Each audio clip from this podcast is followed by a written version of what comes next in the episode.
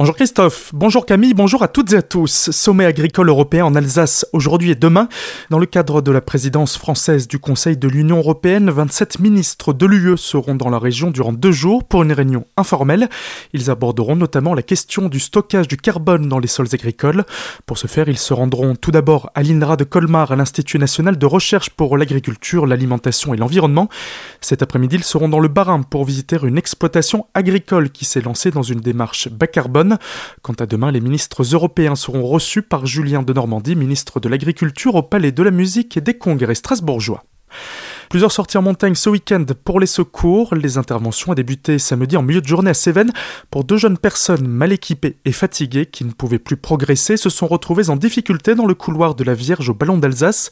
Par chance, des pompiers spécialisés montagne s'entraînaient non loin et ont pu se rendre sur place rapidement, rejoints ensuite par deux gendarmes du peloton de montagne de Horode. Un peu plus tard, c'est une septuagénaire qui a dû être secourue suite à un malaise cardiaque. Elle se trouvait alors à Metzeral avec un groupe et un accompagnateur pour une sortie en raquette. Elle a été transportée à l'hôpital par les airs. Une jeune randonneuse épuisée ensuite été secourue non loin de la digue du Ballon d'Alsace, puis des pompiers spécialisés montagne ont été dépêchés peu après 16 heures pour un trentenaire coincé dans un couloir assez vaine. Livraison de cannabis par les airs. Mi-janvier, trois mineurs ont tenté d'envoyer grâce à une fronde un colis pour des détenus de la maison d'arrêt de Lutherbar. À l'intérieur se trouvaient 100 grammes de résine de cannabis ainsi qu'un téléphone portable, mais le colis a pu être récupéré par des agents pénitentiaires qui les avaient repérés. Des gendarmes ont ensuite pu les interpeller, mais le conducteur qui les avait déposés est toujours recherché. Ils ont été placés sous contrôle judiciaire. Lutherbar, où soignants, élus et familles de résidents se sont rassemblés samedi après-midi devant l'EHPAD Les Fontaines. Une semaine après la mobilisation devant Solidor Bourvire, les manifestants entendaient protester contre le rachat par le groupe français Bridge Invest des trois EHPAD Les Fontaines. Suite à cette acquisition qui date de la mi-décembre, tous sont inquiets quant à une éventuelle dégradation des conditions de travail pour les salariés, mais également de l'accompagnement des résidents. Autre manifestation ce samedi en Alsace, celle des antivax et antipasses vaccinales, 30e du nom.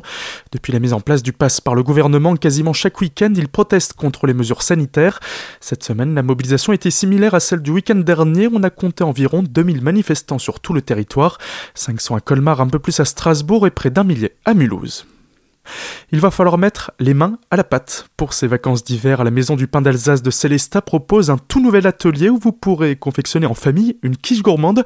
Les précisions de Delphine Fischer, responsable des animations. Elle est au micro de Solène Martin. Les boulangers, euh, après quelques jours de repos, vous proposent pendant cette première euh, semaine de vacances, le mercredi 9 février à 14h, un nouvel atelier sur le thème des quiches salées.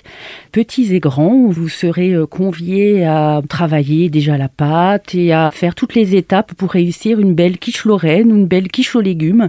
Vous avez aussi à l'issue de l'atelier un petit goûter qui vous sera proposé pour terminer en beauté cet après-midi. Pour cet atelier, ce sera donc ce mercredi à 14h. Les réservations sont obligatoires au 03 88 58 45 90 ou bien par mail à contact at maisondupain.org. Et puis on finit avec le Racing Club de Strasbourg qui s'impose face à Nantes. Dans le cadre de la 23e journée de Ligue 1, les Alsaciens ont reçu hier après-midi les Canaries à la Méno. Après une première période animée mais sans but, les Strasbourgeons ont finalement pu ouvrir le score à la 74e minute grâce à leur capitaine Dimitri Liénard. Cette 11e victoire permet donc aux Alsaciens d'être quatrième au classement de Ligue 1 avec 38 points à 4 points du podium. Une belle opération à confirmer avant le déplacement dimanche prochain à Angers. Tout de suite, le retour de la matinée c'est avec Christophe et Camille. Très belle journée à l'écoute de votre radio.